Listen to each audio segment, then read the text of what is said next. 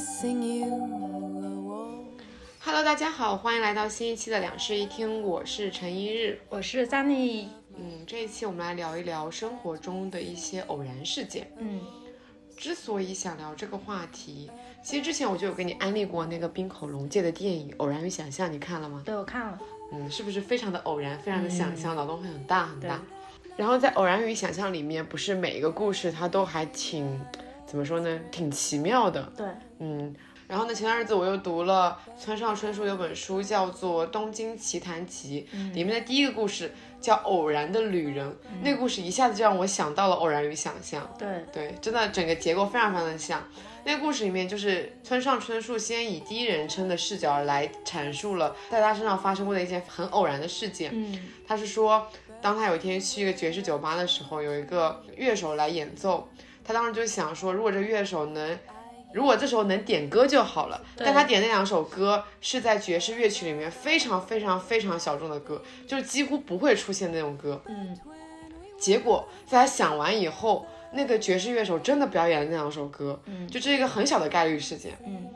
嗯，然后呢，他把这件事情跟他的朋友讲了以后，他的朋友给他复述了另外一个故事。嗯，他复述的那个故事呢是这样子的：他有一天去一个咖啡店里面，然后嗯在看一本，是一本是一本就是不同于他当时那个时代的十几年前的名著，对，嗯，然后与此同时，呃，旁边的就坐在他旁边的一个女孩子也在读这一本书，但是对那本书实际上不是在当时特别流行，然后那时候呢，那女生就来跟他搭讪了，他们就聊了起来，对，就是这样子的愉悦的聊天持续了大概好几次。嗯呃，但是呢，这有个前提是他那个朋友其实是一个同性恋，嗯他因为同性恋这件事情，其实跟他们家里面闹掰了，对就是有十几年都没有跟他的呃家里人联络，嗯男女之间进行这么愉悦的聊天，觉得我们是不是可以更进一步？嗯但是在这个时候呢，那个男生跟他说，其实我是一个同性恋，觉得我们应该就到此为止了之类的。嗯然后呢，这时候他们就进行了一个拥抱。他拥抱的时候，摸到了他的耳朵后面有一颗痣，那个痣他姐姐有一颗一模一样的，嗯对，并且那个女生跟他说，呃，尽管他是同性恋，但是也非常感谢他这段时间的陪伴，因为他其实得了呃乳腺癌，他这件事情没有跟任何人讲，对，就是刚好有一个陌生人可以跟他倾诉这件事情。这个在这个故事里的男主人公就因为这个契机想到了他十多年都没有联络的姐姐，嗯他就因为这个契机去联络他姐姐，他姐姐很惊喜说：“你难道知道了吗？”他就想说知道了什么事情，嗯他说：“原来他姐姐真的也得了乳腺癌，乳腺癌。对，”哇，这件事情就觉得这也非太常巧巧了。合。对，就是感觉同样就是是耳朵后面有痣，命运安排好，让你在这个时候去联系姐姐的那种感觉。嗯是的，是的。然后就因为这个故事的契机啊，我就想说，我们要不要也来盘一盘我们人生中遇到过的一些偶然性事件？嗯，但我觉得我们应该没有那么戏剧化。对，没有那么细究，毕竟那些是故事，就是有那么一些剧本的，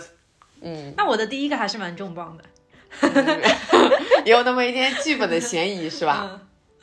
那你说嗯、我直接把我们本期最大的重磅 抛出偶然性事跟那个偶然与想象的第一个有一点点像，啊，对，但是还是不太一样。反正我说出来，你应该是很震惊。当时，嗯我可以用一句话直接来概括一下这件事情。嗯，大家准备好，因为这句话信息量比较 大。来了。我高中时候暗恋过一周的男生和我好朋友暗恋过一个月的男生互相喜欢。嗯，你怎么沉默了？ 我当时看的时候，我就是我想了一下，我到底有没有以为错？然后你 说对，就是你以为的那样对对子。对对对，你高中的时有没有候想错暗恋的那个男生嗯，和你好朋友，暗恋的那个男生互相喜欢。所以这件事情是怎么发现的呢？嗯，其实他们两个互相喜欢，是因为他们双双出柜，就是在毕业的时候，而且是跟呃他们身边的朋友圈子和同学圈子都公开了。我们是在毕业的时候知道这件事情的。然后我跟我的好朋友是怎么认识他们的呢？是我们高三有一次呃球赛，然后当时的那个篮球赛是班级和班级之间比，但是他们是艺术班，我们是普通的班级。然后我们本来是没有交集的，就是因为那一场比赛，然后我们就看到了艺术班的同学，然后呢也认识了跟我们班打对垒的那个班，然后我们就认识了这两个男生，然后我跟我的好朋友就分别暗恋了其中两个长得很好看的男生， 哦，所以你们当时在暗恋那个男生的时候，是已经互相交换了信息，说，哎，我看上了那个男的。对，是会跟吗好朋友讲。哦嗯，，但是因为我们那时候还是学业为重，所以就没有说，嗯、真的有想要去发展就下一是步，非常就只是短说暂的暗恋了对，一就下。只是说看上，然后觉得嗯很好看，就有没有可能什么，就是这样子一下。嗯但是在毕业的时候就，真的就是毕业典礼之后的一天，双双出柜。我们在 QQ 上看到了这个消息， 我震惊了。他们俩知道你们俩那个什么他吗？肯定不知道呀，哦，那还因好，为藏得很深，而且平时又没有什么交流那。还好。对那这件事情也就你跟你好朋友以及今天的听众朋友们知对道，对 对，希望他们两个不要听我们播客。 应该不会听到吧？我觉得描述的这么清楚，有可能会自己带入，哦，这样子吗？ 你应该没有什么高中同学在听这期播客 吧？ 不好说。哦，有是也是，但没关系，就是都过去了而。且他们俩都已经出柜了，所以就还好对。那他们后来也你没有再联络了是吗？没有了，我现在就已经不知道他们消息了。还蛮好奇他们后来有没有还再继续在一起的。对那个时候出柜是件很了不起的事情吧？对，嗯，嗯，那我突然想到一件，我本来没有写在我的大纲上，但是我突然想到了一件事情，嗯是这样子的，在我大一的时候，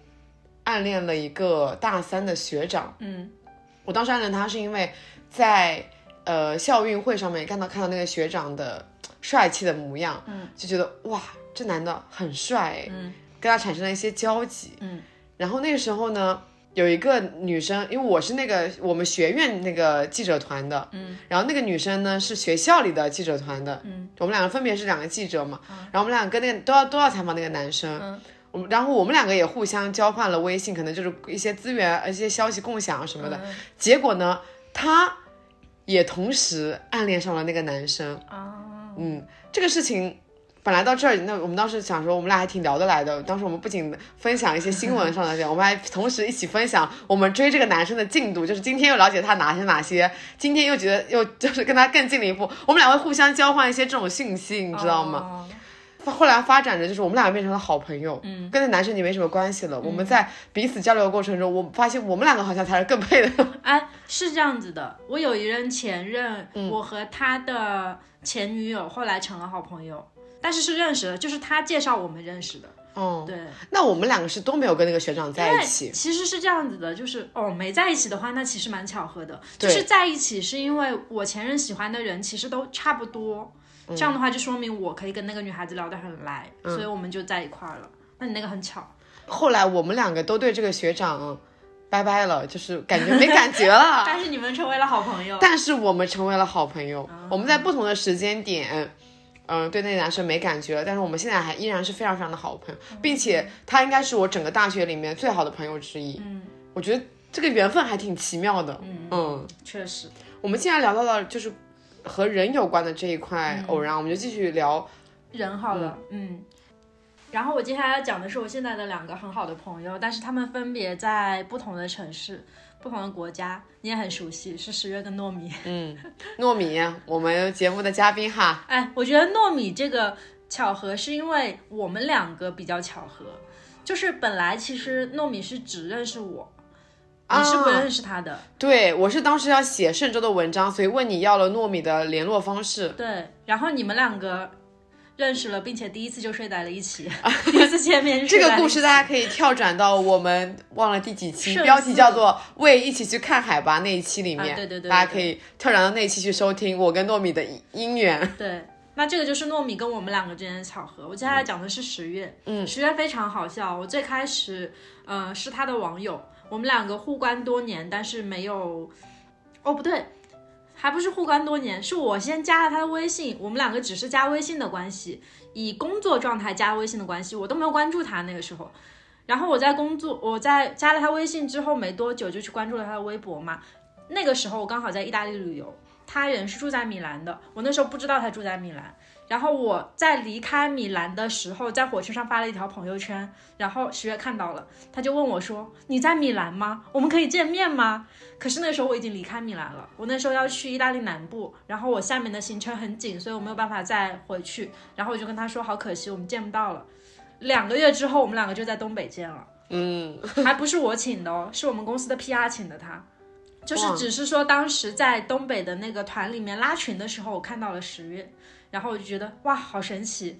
嗯，然后我们就在东北的那一趟里，我十月糯米，我们三个人成了特别好的朋友。就是在十月，在圣诞的时候就又回国去参加那个什么易烊千玺的演唱会还是什么，我忘记了。反正就是他追星嘛，他去香港追星，然后顺便回来看了一下，所以我们在杭州又见面，一起过了一个圣诞。就是到现在为止，我跟十月所有的渊源都没有发生在我们两个的城市。哎，那我跟呱呱也是啊，哦，你们每次见面也都是在不同的城市。呱呱也是我们的嘉宾之一。对，我呱呱就是那期垃圾文学的嘉宾啊，啊大家可以对跳转去收听。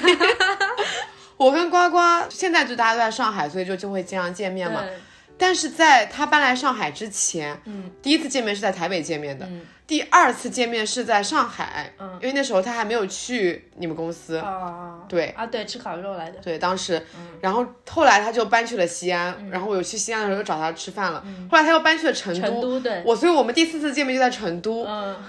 后来呢，我们依然没有在上海见面，我们州在杭州见面 了，就是两个人永远都不在我们居住的城市见面的感觉，嗯对，很神奇，嗯，对。不过感觉国内就还好，因为交通比较方便。对其实我觉得在米兰这相遇这件事情还挺神奇哦，虽然没有相遇，对，嗯，但是就错开了，然后两个月之后在国内见到了，也很神奇，我觉得。对，也很神奇。嗯人和人之间缘分，我觉得就是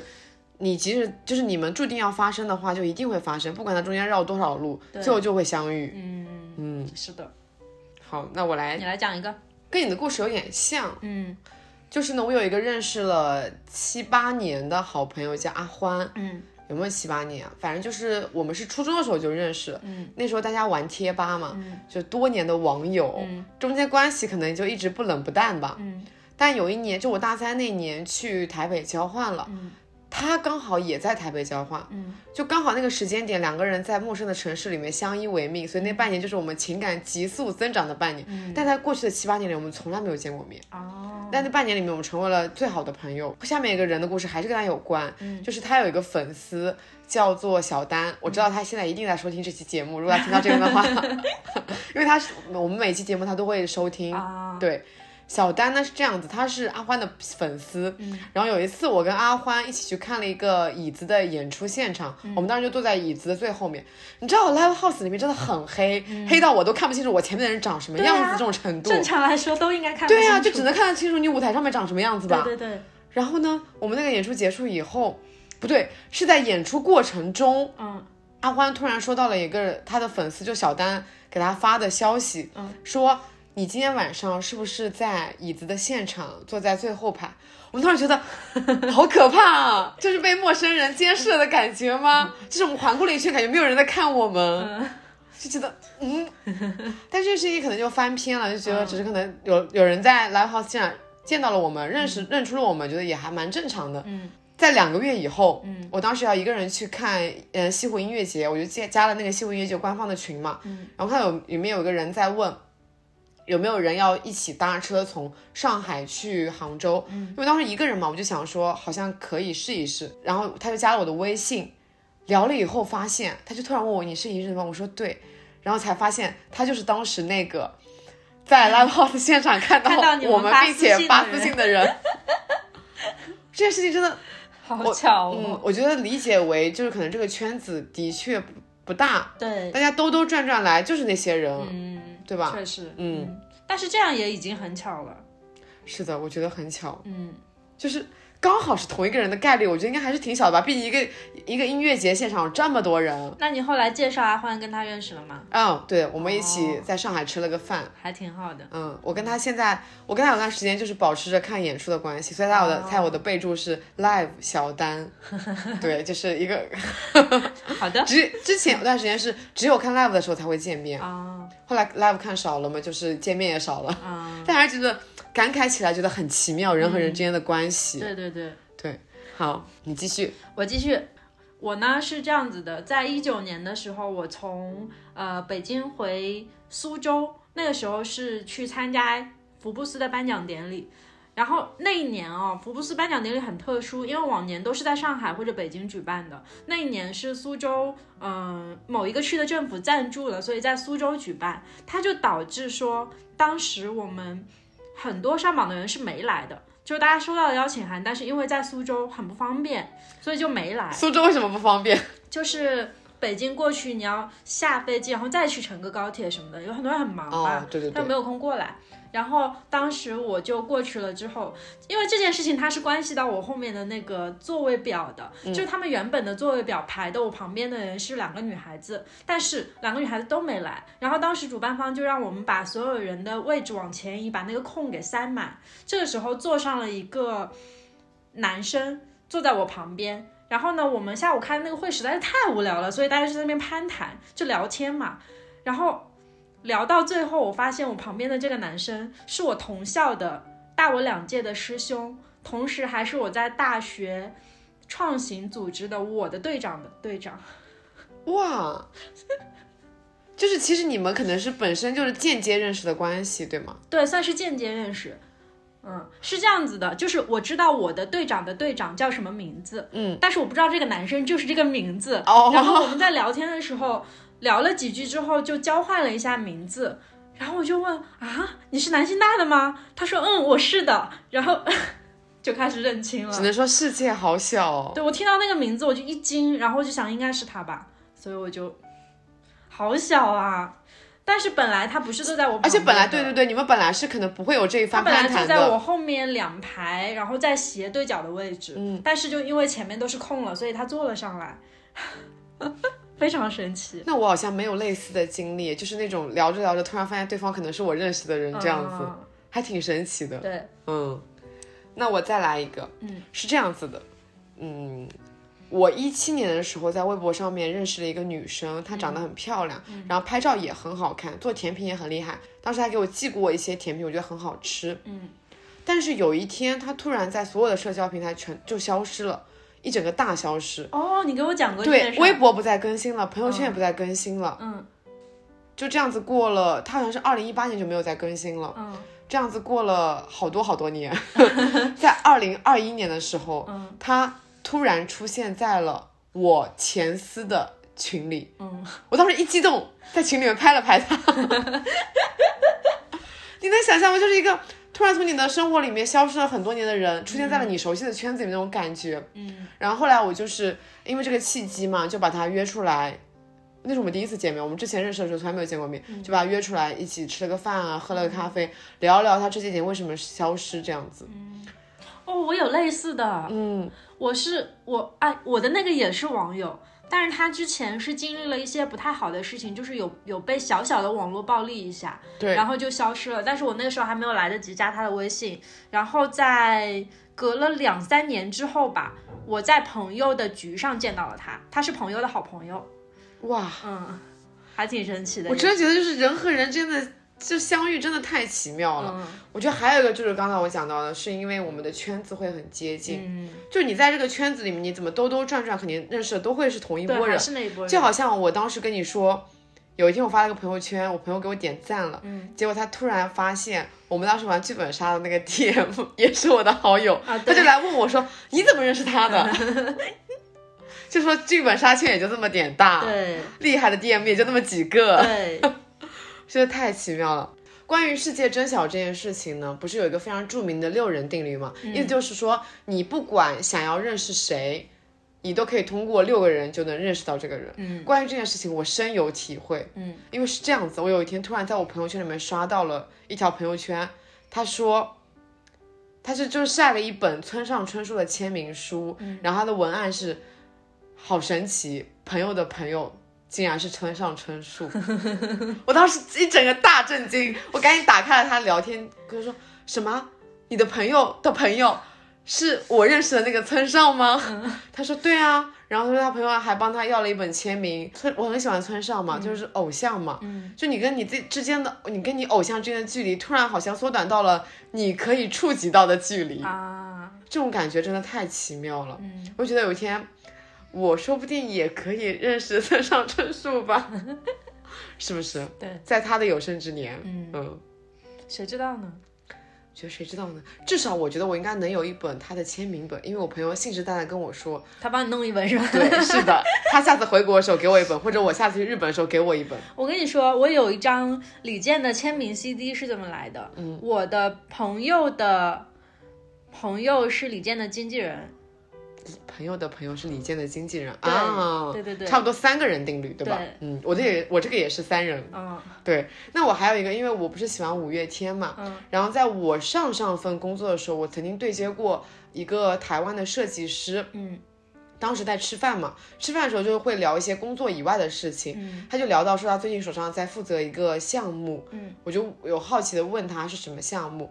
结果他跟我说他当时在负责那个项目是阿信跟玛莎他们办了一个小花艺术节，嗯我当时震惊了，我说啊，他说你看我这边还就是我还有跟我有还有阿信他跟玛莎的联系方式这样子，哦，我觉得这世界也太小了 吧，我跟阿信之间只差了一个人，嗯，这种感觉就是嗯非常神奇，对，嗯。还有什么类似的经历吗？就觉得偶像什么的也没有什么那么遥不可及嘛，但因为其实就是你想一下，他们这种艺人或者作者，其实都有，嗯、他们圈子里的这种工作嘛。那其实工作交集就很容易再触及到一些素人。那我们跟素人的交往，因为我现在自己所在的行业就是非常容易接触到作者的行业，我现在已经不觉得见作者是一件非常新鲜的事情了，就嗯这种感觉，也是哦。嗯，对吧？村上也就是一个作者而已 嘛，对呀、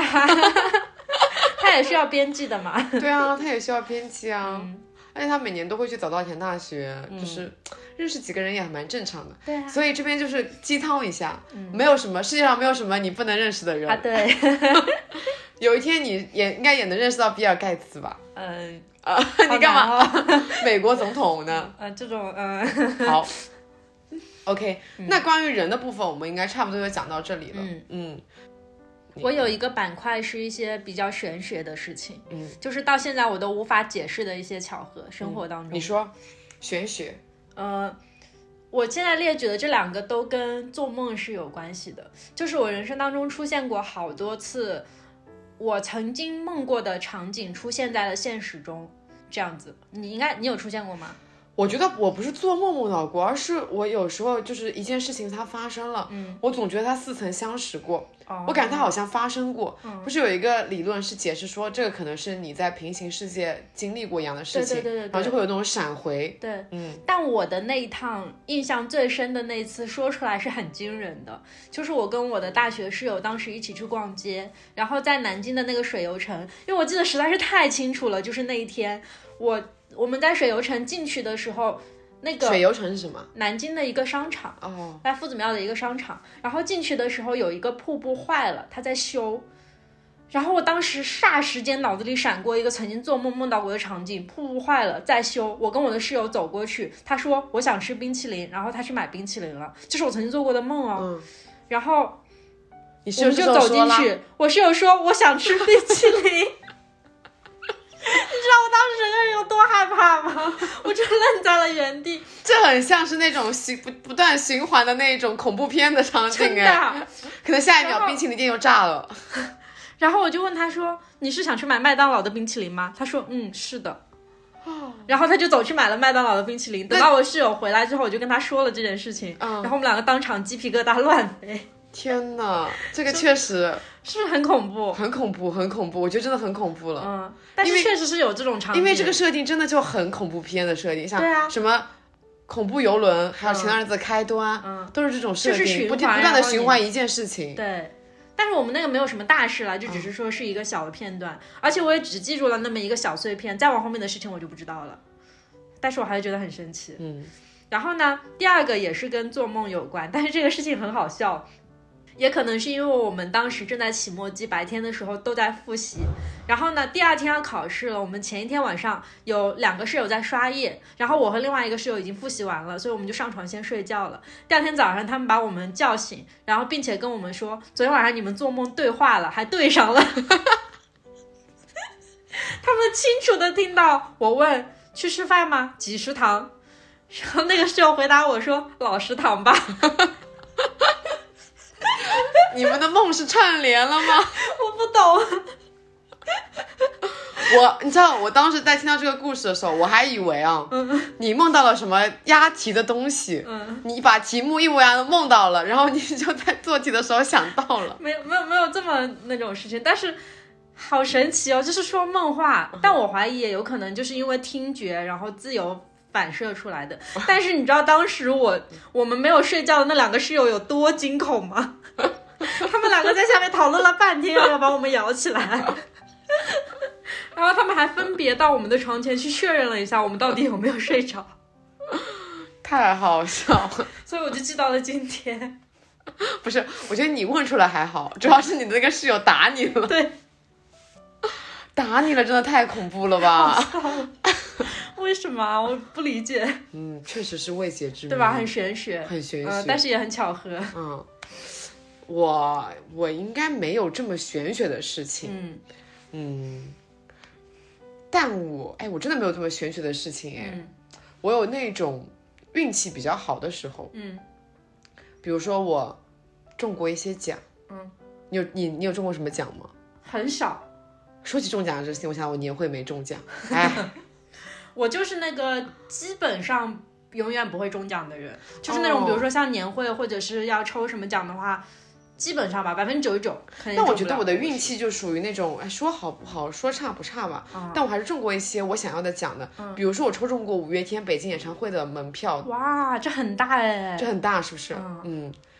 我还抽中过一个两千两千多转发里面抽中了我一个的名额的，呃，四张《落日飞车》签名专辑，哇， 现在一整个大升值，哦 真的因，为去年《落日飞车》拿了金曲奖，嗯，一整个大升值。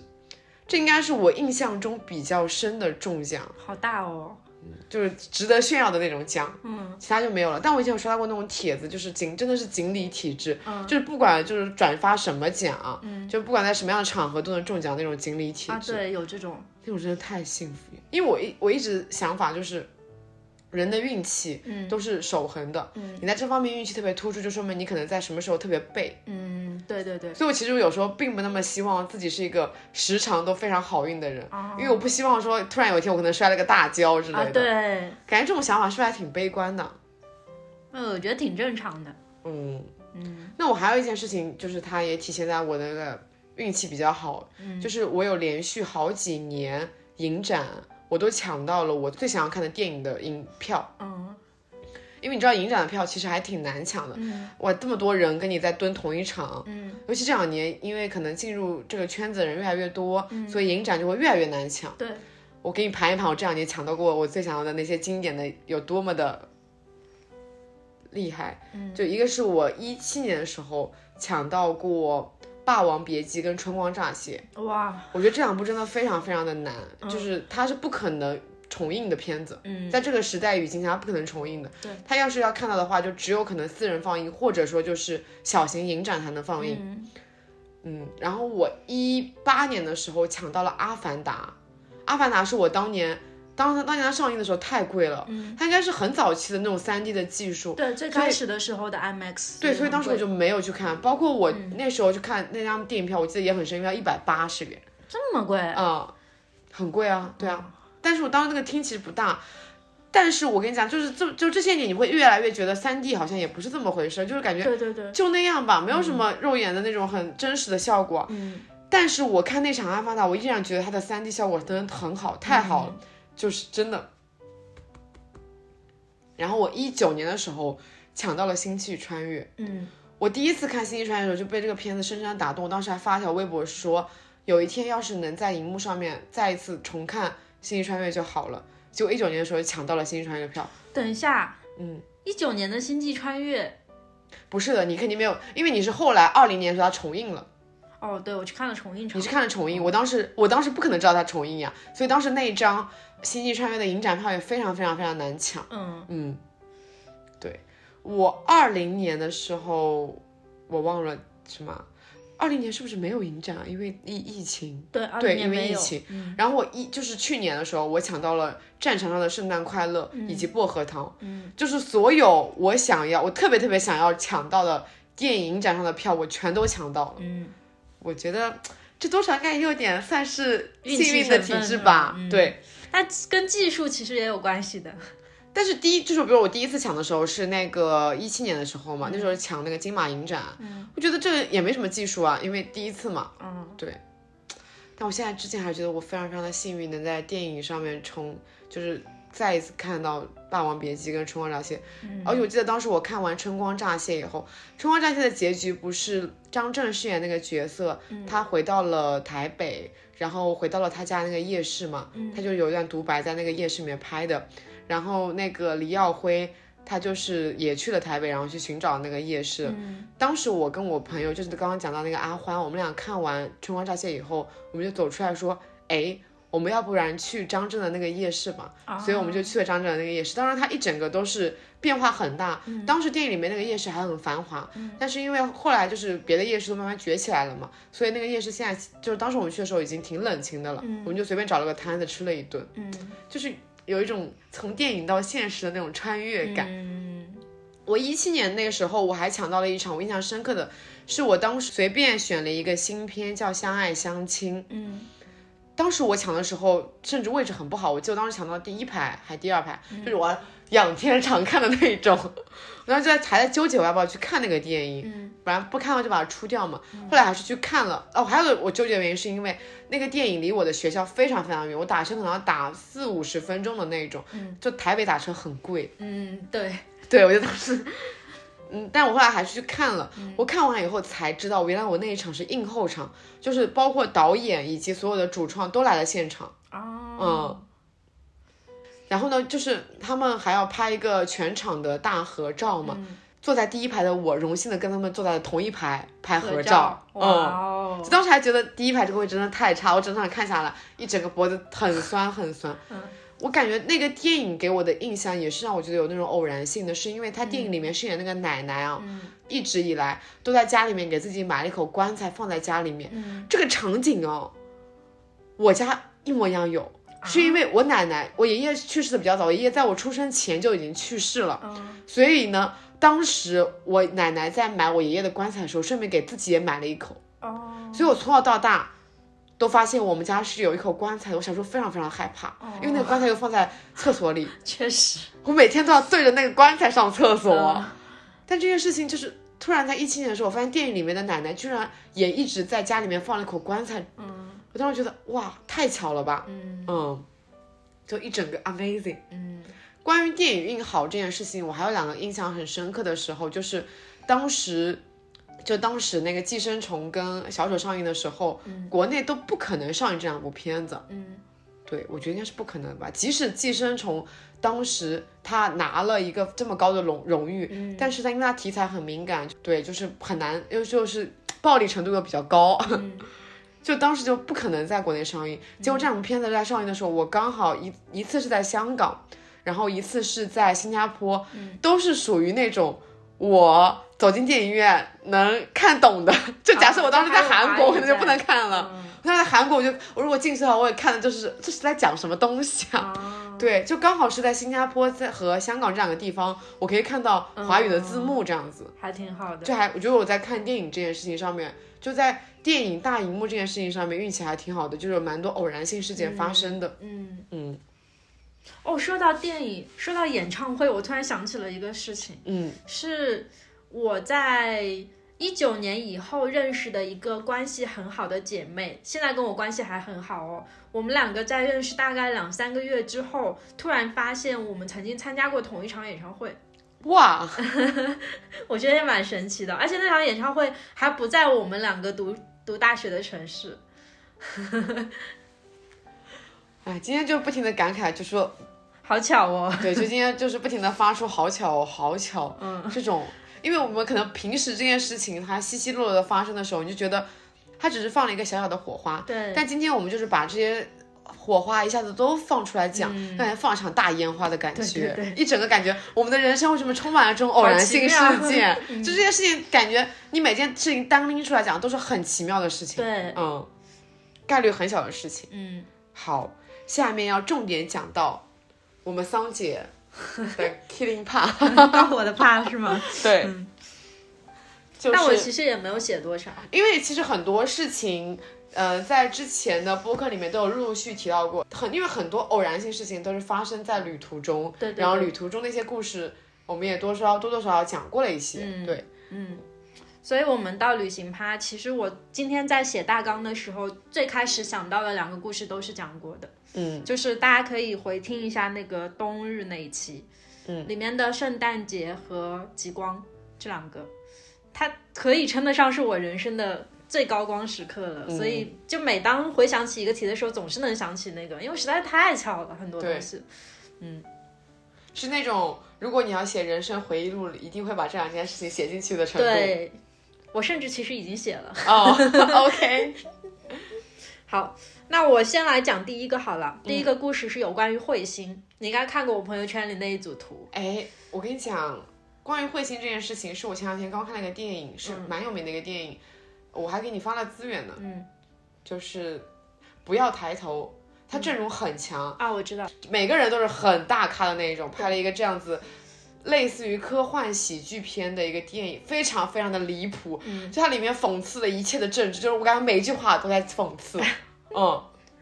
然后他的片子就围绕彗星展开的，嗯他就讲有一天他们突然观测到一颗彗星，嗯这个彗星本来是件很惊喜的事情嘛，嗯结果他们经过种种机密的，就是计算以后，发现这个彗星即将在六个月以后就要撞上地球。哦，嗯，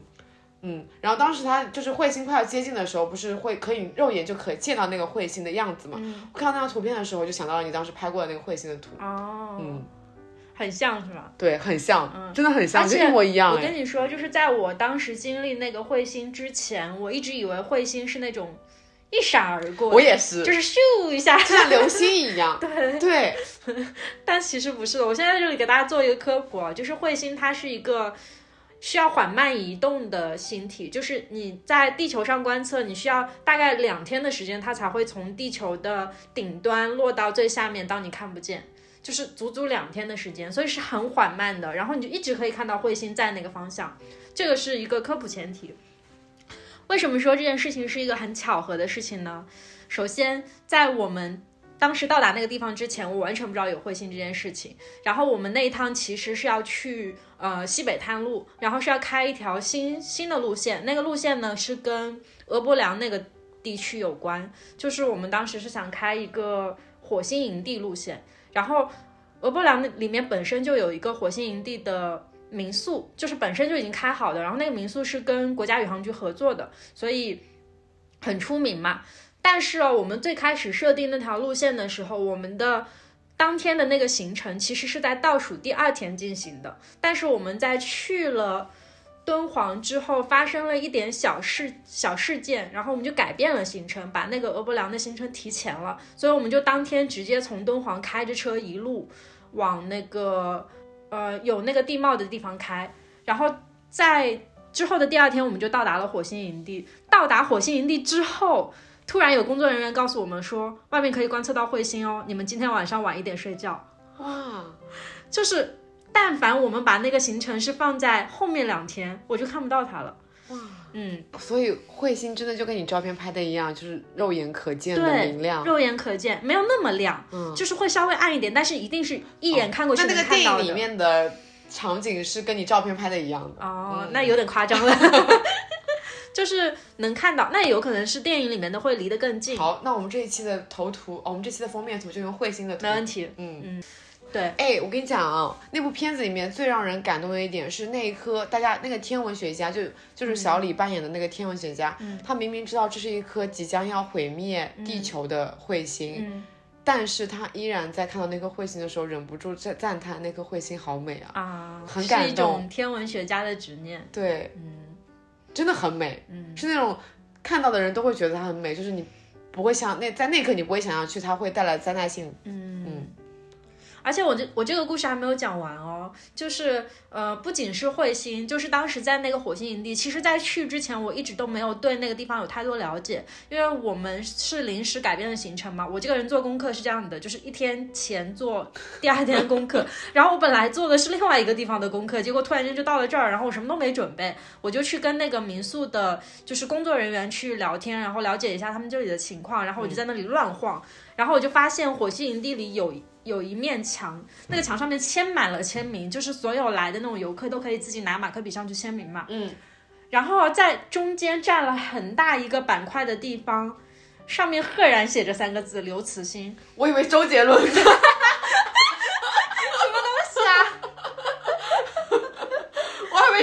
伦呢， 吓死我了。没有没有没有， 刘慈欣，嗯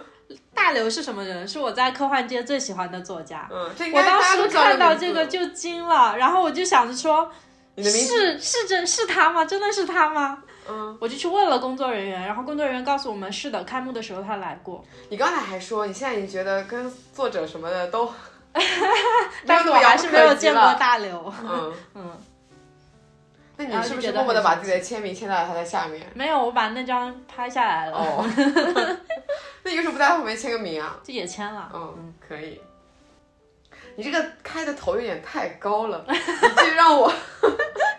觉得我的所有的偶然性事件在你面前都是小巫见大巫。啊，不要这么说，这毕竟是我的 killing part。好，那我讲一个，嗯，是这样子，有一年我去东极岛玩，嗯当时是跟爸妈一起去玩，然后当时有一段时间我就是在那个岛上乱晃嘛，嗯就是随便晃晃。当时我看到一个场景是这样子的，我就有一个女孩子，她就是比着那种大爱心，嗯，笑得很甜，在拍照，然后她前面是她的男朋友。我当时觉得这个画面嗯好美好啊！我就是当一个第三人视角给他们这样子的一个场景拍了一嗯个照片，就发到了我的公众号上面。过了几天以后，有一个人在我的公众号下面留言说：“你拍的是我跟我男朋友哎。嗯”然后我就因此认识了那个女生。啊，哦，这件事情让我觉得哇，好甜！就你偶然拍到的一对陌生的恋人，他们呢后来他们后来一直在一起，嗯并且结了婚，然后还生了两个小孩，嗯，哦就一直甜蜜到现在。我我现在回去翻那张照片，我让人觉得，哇，人和人就是奇真的太奇妙了。嗯现在看那张照片还是觉得好甜好甜啊。我记得我有朋友就是会专门拍那种旅途中遇到的陌生的恋人，就你即使跟他们是不认识的，但是他们之间的情感是可以通过照片让你觉得啊那种爱那种爱意是在流动的感觉。嗯我有类似的事情，是我之前在北海道出差的时候，在那个哎，就是我们前一期提到的那个森之史记，啊 那个咖啡店里的时候，我当时是坐在那边玩什么东西，我忘记了。就是它那个外面有一个卖纪念品的店，然后我刚刚买了一个可以手工玩的那个东西，然后我就坐在那里非常专心的在那边玩这个东西。我的同事去点单了，然后这个时候呢，在我不知道的情况下哦，有人把我拍进了他的 vlog，然后第二天我在微博刷到了他。哇， 好巧非常神奇，我没有关注他，我就是、只是在时事广场上面刷到了他。那你们后来有联络吗？没有，就是我去评论了一下，然后我们微博有互关，别的就没有了。嗯也算是有那么一点点联络。对对对对，嗯，嗯，好，那你继续。哦，还是北海道这一趟旅程的那趟旅程非常。还是蛮奇妙的，因为我们当时没有租车嘛，就是全程都是公共交通出行，然后就出现了很多意外， 可以说是意外，因为又要工作又要继续旅行，反正就还挺困难的，所以我们当时其实碰到了很多就是阻碍啊什么的。然后我们的工作有一部分是要去把当地的整个形势都摸得很清楚，所以我们注定是要去那种很偏僻的地方的。然后我今天甚至写这个大纲的时候，这个地址我还找了半天， 我都已经记不得了。就是这件事情发生的地址是在一个叫王走的城市，王走国立公园有一个地方叫能曲甲，哎，王总，为什么我感觉我知道这个城市？上期的时候讲过，哦，上上期讲过。嗯对，往走，然后那个地方叫能取甲，能取甲是干嘛的呢？是可以呃在灯塔下面看海的地方，就是它是北海道一个非常著名的看海的很文艺的地方。但是因为那个地方很难去，就通常都是自驾，而且也没有公共交通，所以我们是从市中心打了车过去的。但是我们在车上跟那个司机语言不通，没有沟通好，就是我们当时是用那种翻译器给他翻译，然后想要告诉他说，我们就进去大概二十分钟，你能不能在这儿等一下我们，然后我们出来继续付给你钱，我们再回去。然后这个司机应该是没有听懂，他把我们放下之后绝尘而去， 真的很可怕，因为那个地方很郊，他是根本打不到车的。嗯然后我们在发现他绝尘而去之后，我们就慌了，也也没有车。也没有公共交通，然后我们就想怎么办啊？我们的行李还 在市中心的酒店，我们四人都慌了，然后我的同事就说不管了，我们先把这个点探完，然后我们就边进你去同走事。的心态还挺对好他。心态好好，然后我们就边进去走工作，然后一边把这这个行程摸完了，然后其中一个同事就开始去联系酒店，说希望酒店能不能帮忙叫一辆车什么这样子的，然后酒店的回复是现在的车不太好叫，晚上马上就要暴风雪了，哇，暴风雪，那你整知个道大吗？绝我望们当吧？时我们当时真的超级绝望，然后我们四个人在那边想，完蛋了，我们不会命丧于此吧？ 就是这种感觉。然后我们就出去，一直在那个停车场那边处理这件事情嘛，就是希望说看看有没有那种呃网上叫车啊或者什么的服务。然后我们就四个人都在那边查信息。嗯这个时候来了一辆车。下来了两个黑头发的，就是一看就是我们国家的人，你知道，就是等一下就是那个脸、哦，人家日本人也是黑头发啦。我太激动了，就是就是他那个脸长得一看就是中国人， 嗯就是绝对不会是日本或者韩国人那样子的中国人。然后我们几个人就飞快的跑了过去，问他们说：“你们是中国人吗？”然后那那一对夫妇跟我们说：“对的，我们是香港香港过来的。”然后我们就跟他们说了我们这个遭遇，说完了以后，他们两个去玩了一圈，回来就把我们带回了市中心，就是被搭救了。不错哎嗯， 天哪，真的中国人很就是得巧帮中国人。对，就会就得帮中国人，真的。没有，其实那个时候不管他出现是什么人啦，只要那时候出现人，我就觉得都可以把你们搭救。嗯，，对，只是很很巧的刚好遇到了中国人。是。对然后我们呃，在后来就是还去给那个香港夫妇寄了我们公司的明信片，表示感谢，这样 子。嗯嗯，你这个让我想到了那个，我上一次不是听了《无聊斋》的那一期嘛，嗯我还分享给你那一期，嗯我就觉得旅行，只要你旅行的足够多，嗯，你就一定能去遇到一些危险的事情，对，是的， 并且一定有那种从危险中生还过来的对。幸运感。等一会儿我就会讲这些 事情。就只要你旅行的足够多，你就一定会有一些偶然性的经历，对一些称可以称之为小小的奇迹发生的事情对。，因为旅行本来就已经足够偶然了。对，嗯我就觉得当时那一期《无聊斋》里面，我印象最深的就是他当时要选巴士还是选飞机的时候，嗯他选了巴士，嗯结果在他醒来后，哦他收到了巨多消息，因为跟他说他乘坐他本来要原乘坐的那辆飞机失事了，对，当时觉这得个哇，真的人很真的很一刻活的久了，什么事儿都碰得到。 是的，就是现在还活着，真的是一件奇迹。对，对，嗯好，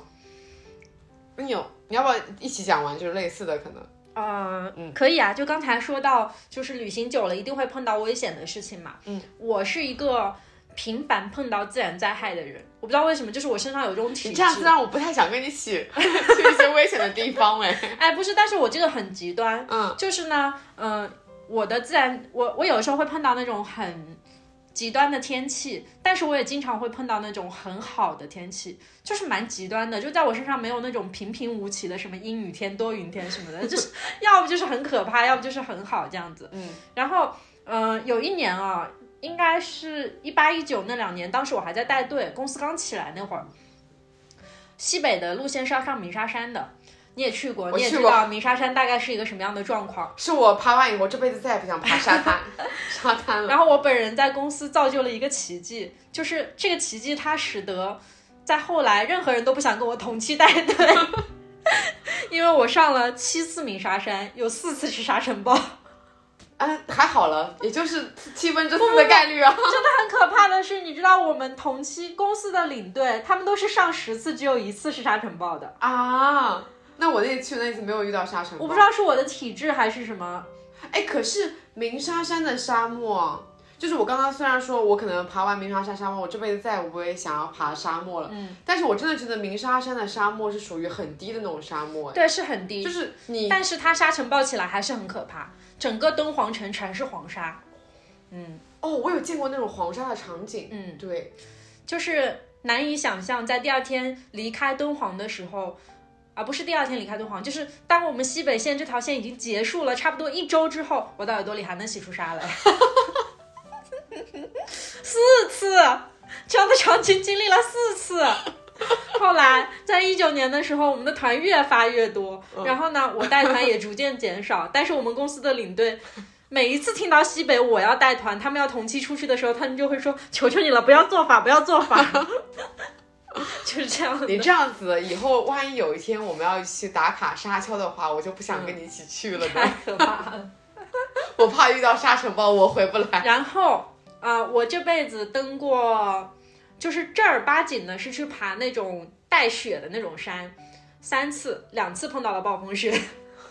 是有多大的暴风雪？没有非常大，不至于致命，但是呢，也因为我们爬的比较低，没有爬到上面，所以就安全返回了。但是那个暴风雪还是很恐怖，就是属于看不太见路，一不小心你有可能会摔下去坠亡的那种， 我只能说，就是你现在还活着，是个奇迹。真不容易啊！然后我之前有一次在川西探路的时候，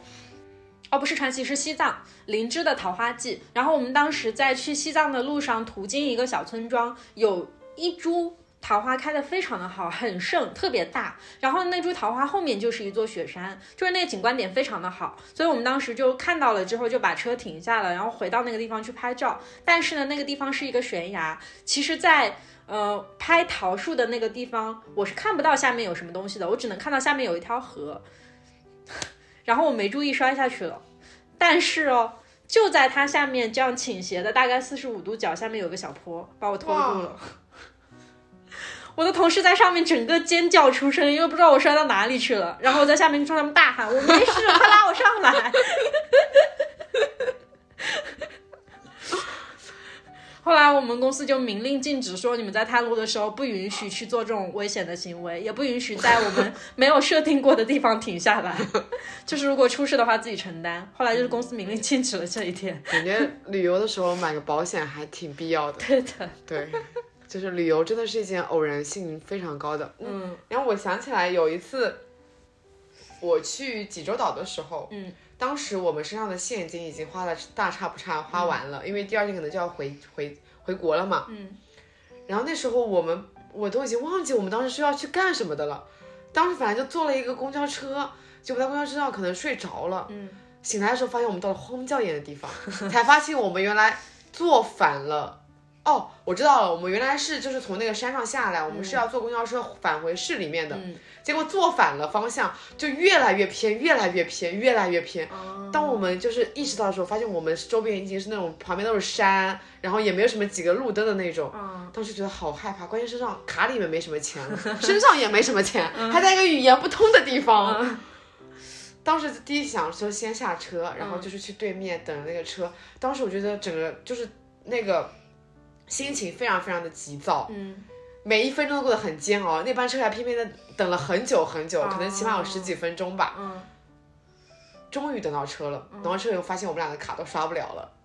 因为上一站坐太久嗯了， 反正就是卡里都没钱了。我们就用我们语言不通的那种表达，嗯就是用英文跟师傅说明了这个情况。我觉得那个师傅一定没有听懂我们在讲 什么。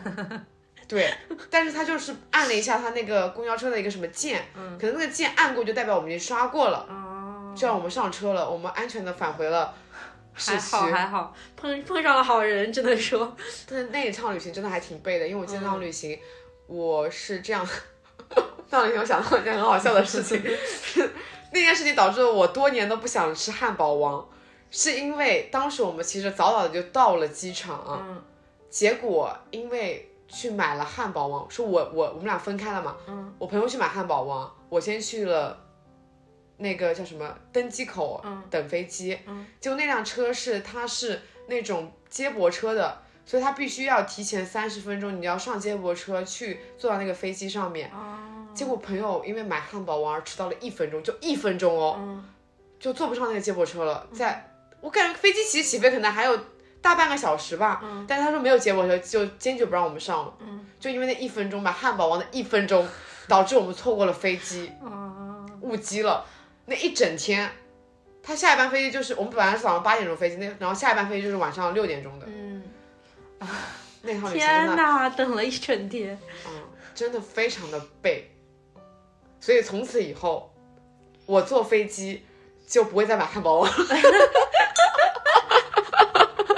我对汉堡王有了生理性的恐惧。那我在挪威的时候也有碰到过这种很背的时候，就是什么情况呢？在同一天发生了几个情况啊，一个是我的。呃，当时手机手持的一个稳定器被我弄丢了，可被人偷了，真的是被人偷的，还不是我弄丢的，因为我清楚的记得它在哪个地方，然后被人偷了。嗯，然后呢，嗯、首先在北欧就很不容易发生盗窃，所以这这个就很不正常。然后其次是我们后来再去商店买东西的时候，营业员找错了钱，然后我们走走出了大概五百米才发现他找错了钱，就是少找了。所以我们又回去找他，因为挪威的钱真的很贵， 我们不舍得这么多钱，所以我们又回去找他了。然后在当天晚上，我们去机场的时候买的是一个嗯、呃慢速列车的票，因为我们算好了时间是足够的，但是我们上错了站台，去了一个快速列车的票。然后在出去的时候，他们就要求我们付快速列车的钱，还不给我们退慢速列车的票。哇，就一整天里发生了很多很背的事情。我觉得其实也有一个可能性，是因为你在那个陌生的环境里面，你在不熟悉的环境里面，就很容易遇到这种怪事，对对吧？因为还再加上再加上语言不通，对，嗯就你更难沟通是件很难的事情。嗯，嗯，对，你刚刚讲到哪？讲到什么来着？哦，讲到上错车，嗯没想到我有一次，可能走神了吧，嗯 就他，因为一般那种高铁站不就会同时左边有一辆车，右边有一辆车嘛。嗯当时我就是不知道怎么回事，我就上了左边那辆车，其实右边那辆车才是我真正的车。嗯上了以后，可能坐了得有个几十分钟，已经坐了几十分钟了。嗯我之所以意识到这件事情是，车上突然有一个人来跟我说我坐他的位置，我就说啊，可是我也是这个座位号啊。嗯，他说你在，就是我在，然后我再仔细看了看，发现我坐错车 了，座位号是没错，我上错车了。嗯，当时我就一下子好惊恐，我都不知道我会去哪里，我就去找了乘务员，乘务员说啊没事儿，你呢在下一站下车，然后再等几分钟，再上对面的车就好 了。怪好虽然笑是的，殊途，但是是同归。这就是江江浙沪 嘛。对，这就是江浙沪，他至少在往同一个方向走。对，嗯，但这件事情也蛮好笑的。是的。 嗯，我最后一个是我们之前有大概聊过的，我是夏天下雪，冬天下冰雹，我都碰到过。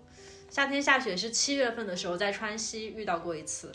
哎，我觉得是这样子的，你不觉得在那种高原地区啊，遇嗯到什么样的天气，都还挺正常的。对，因为它本身就是一个季节多变的气气候，但像我上一次看到鹅毛大学也是在西， 也是在西北西了，北，嗯，嗯，当时穿着短袖看到了鹅毛大学。 四五月的时候应该是的，对的，，很就正觉常。得在那边好像，就是如果你在那边生活，你就不会觉得这有多么奇妙了。嗯对，但是对于我们来说，夏天下雪，嗯，没见识的南方 人， 然嗯后十二月下冰雹这件事情，其实冰雹应该是夏天下的，正常来说，啊，冰雹雹是是夏夏天下下的。的，真的，冬天不会下冰雹的。而且我是在很暖和的地方为什，么在我的观念里面，一直都感觉是冷的时候才会下没冰有没有雹？啊没有，夏天会下冰雹，可是为什么天气热会下冰雹啊？就是这你要去查一下物理知识，我以前知道，现在忘了。嗯， 就是我是在福州的冬天十二月，对，下了一场冰雹，我觉得还挺神奇的。当时我们整个朋友圈都炸了，就是在福州的小伙伴都说很很神奇。啊，对，冰雹砸到还挺痛的。对，嗯，嗯我又想到一件事情，嗯也是在旅途的时候遇到的，是我当时去台南的一家书店叫 Room A，嗯那家书店它还它本身就是个挺奇妙的存在。嗯首先它招牌很小，它在一个楼的一个居民楼的二楼，就很很难找的一个地方。嗯走进去以后呢，它的经营模式也很神奇。它的经营模式不是说你卖书或者怎么样的，它是卖时间，嗯就是你每一个小时就是六十台币。啊就是一一小时打底嘛，你不满六十，你不满一小时也是按六十台币算的，然后往一小时以后就是一分钟一台币来这样计算。嗯，它里面是不卖书的，你花你花钱买了时间以后，你就可以在里面自习，也可以在里面看他们本来书架上的一些借可借阅的书，或者你在里面他们还提供一些茶和咖啡这样子。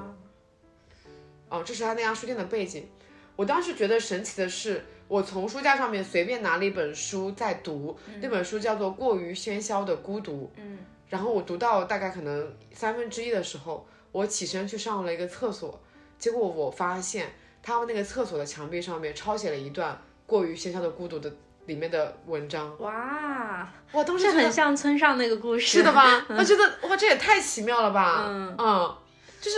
我刚好在读这本书，结果在书店里面就看到了那一段话在这里。嗯，嗯，对就是有一种被猜中了的感觉，嗯，很像村上那个故事，啊，但我有过就是这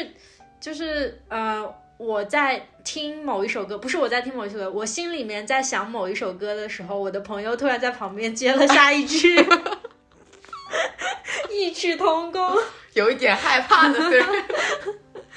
嗯，这真的就，我觉得像这样子偶然性的事件，可能大家一下子是想不到的，对，但是你听到这个的时候，你就突然会有很多啊，我也有经历我过也这样的有事情，嗯因为一开始我跟你讲讲这个选题的时候，你会说，我好像没有哎。对啊，就是但感是觉奇迹我耶每给哪你这么多，我每给你说一个一件事情，你就会说好像你也经历过类似的，嗯对对所以对，我觉得大家有人听到这边的时候，可能也有类似的这种这样的经历。嗯然后呢，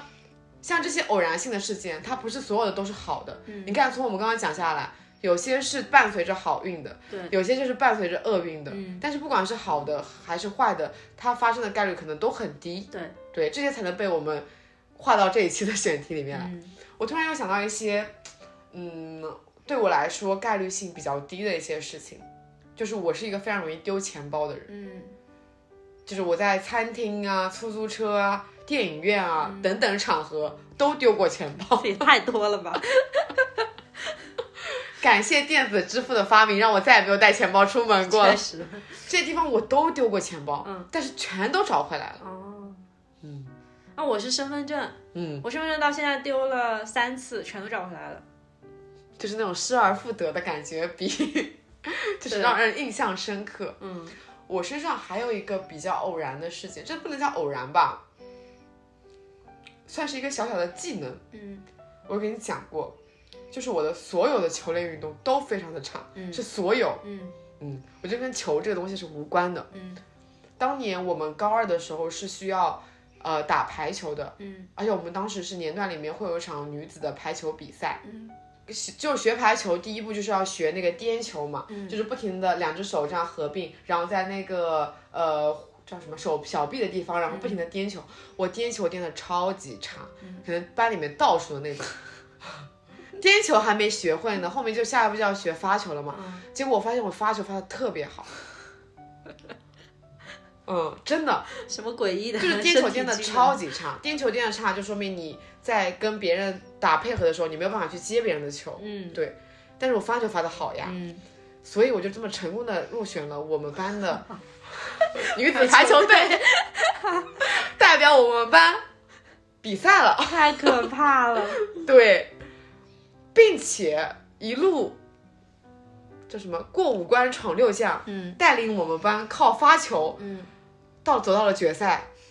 成功拿下了第三名。牛啊！真的，大部分的球都是发球赢的。嗯有，我觉得也有可能是因为，嗯、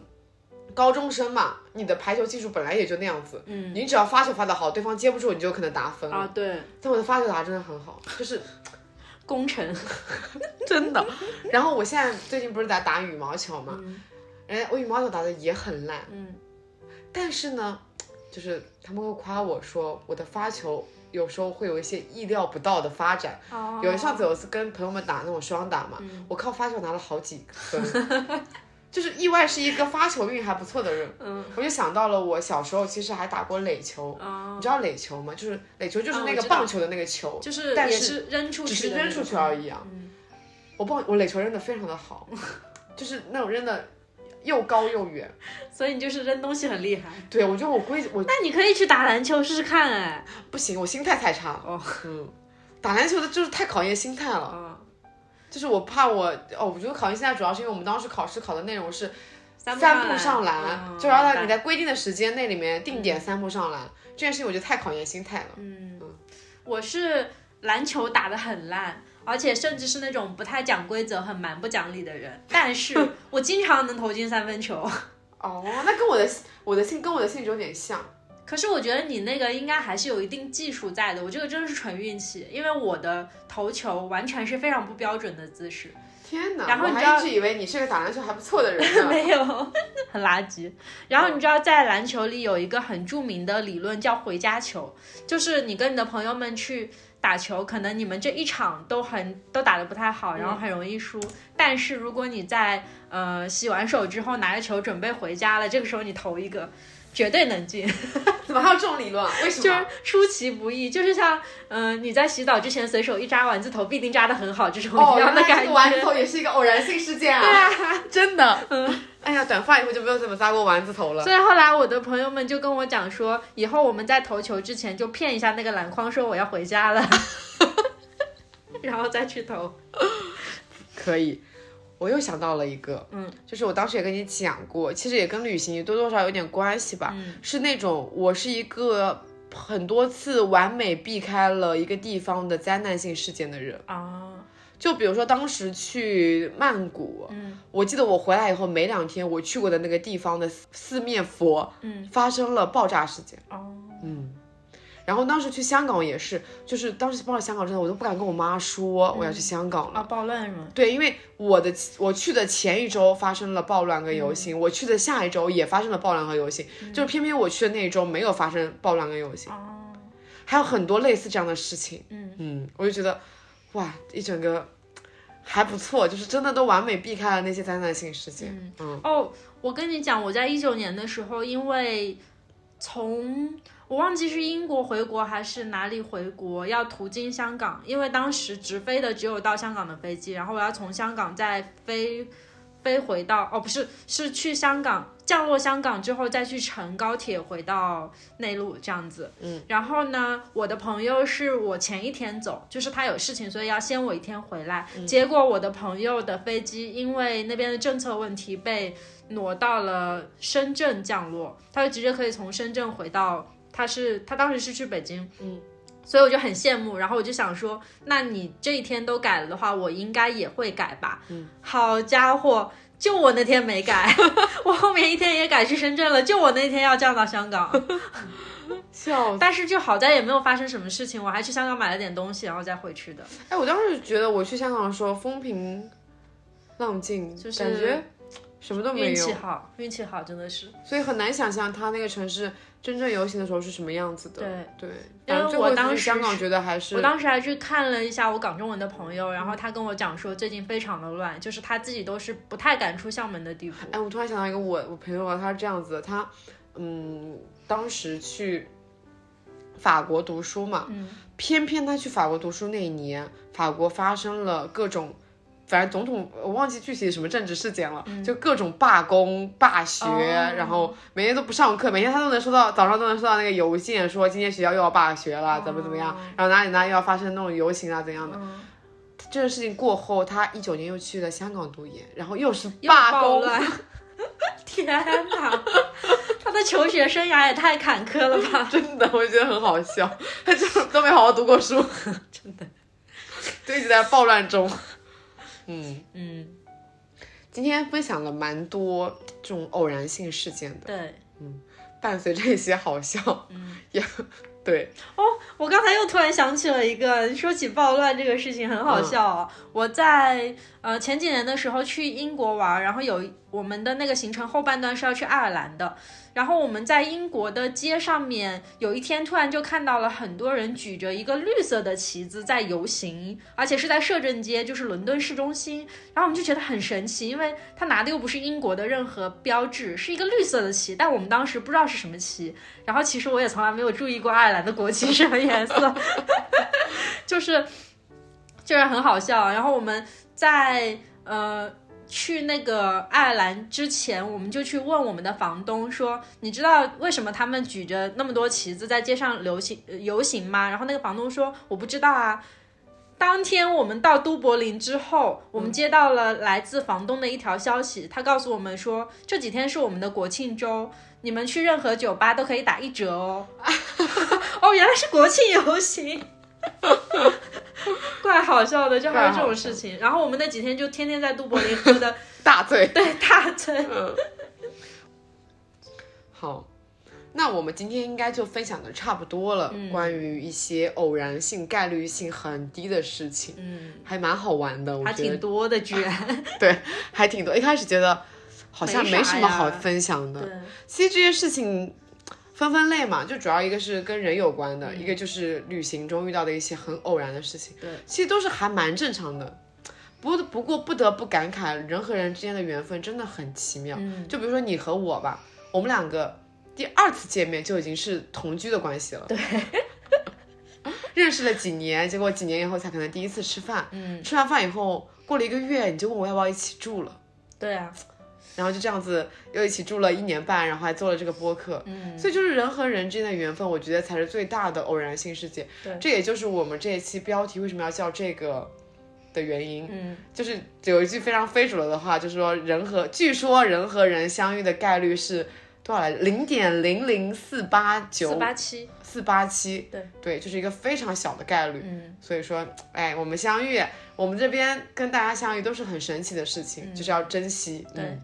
突然给这个主题升上来华一了点， 升华价了升华值了。嗯好，那我们今天的分享就到此结束了。对，大家有什么偶然性事件，也尽情的可以在这个留言区里面跟我们分享，我们还挺期待听到一些对，更好玩的事很情。好玩。对对对，是的。嗯，好，那我们下期再见，下期再见，拜拜拜拜